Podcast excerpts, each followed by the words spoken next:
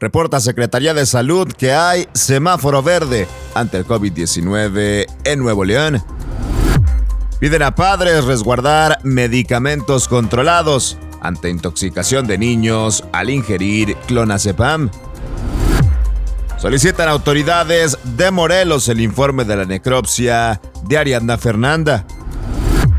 Oposición acusa a AMLO de tener pactos con el crimen organizado. Y dimite primera ministra de Nueva Zelanda. Acusa falta de energía para reelegirse. Esto es Contraportada. Comenzamos. Qué gusto saludarte en esta mañana, ya de viernes 20 de enero, con la información más importante, la más relevante de este día. Y arrancamos con temas locales porque hay buenas noticias en Nuevo León. Luego de registrar un crecimiento acelerado durante el mes anterior, la triple epidemia de enfermedades respiratorias que impactan nuestro estado en esta temporada invernal comienza ya a estabilizarse donde con 333 casos nuevos de COVID-19, esto al corte del 18 de enero, contagios a la baja y el semáforo epidemiológico en verde, la sexta ola ya va de salida. Alma Rosa Marroquín Escamilla, secretaria de Salud en el estado, informó que actualmente hay 2.1 de ocupación hospitalaria con 48 pacientes internados, 5 de ellos en terapia intensiva sin que se registren pacientes pediátricos hospitalizados, aunque con tres muertes nuevas se llegó a 16.689 defunciones en total por este virus, reporta Salud de Nuevo León, semáforo verde ante el COVID-19.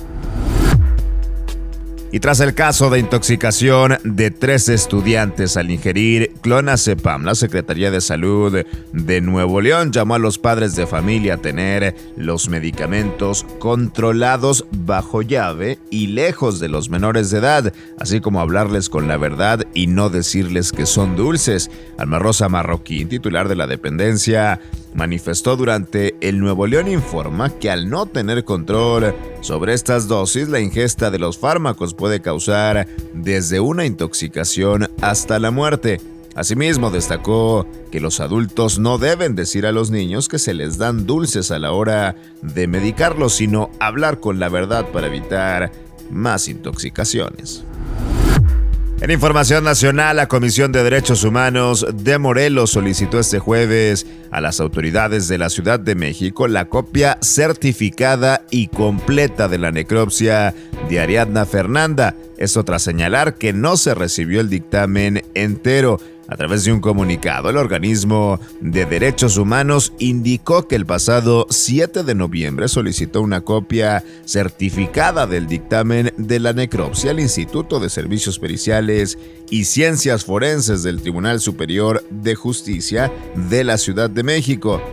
Además, reiteraron su solicitud sobre la copia de este documento en la que precisó el requerimiento de que incluya fotografías y estudios complementarios con los que se concluyó que la causa del fallecimiento de Ariadna es de trauma múltiple. La Comisión de Derechos Humanos de Morelos solicita el informe completo en el caso de Ariadna Fernanda. Mientras tanto, los partidos que conforman la oposición, hablamos del PAN, PRD y del PRI, tacharon este jueves de inaudito que el presidente de México, Andrés Manuel López Obrador, haya accedido a revisar la petición del narcotraficante Joaquín El Chapo Guzmán, quien pide su traslado a México por alegar violaciones a sus derechos humanos en Estados Unidos.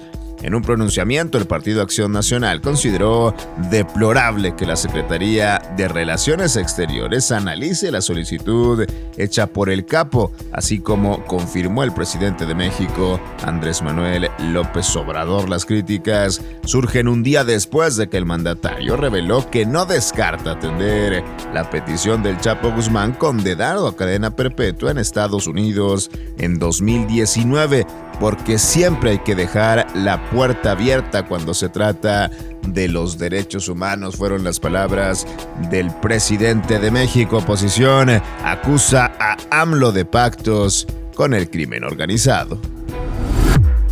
En información internacional, la primera ministra de Nueva Zelanda, la laborista Jacinda Ardern, anunció este jueves que dejará su cargo en febrero próximo y dijo que no tiene ya la energía para presentarse a la reelección de este año.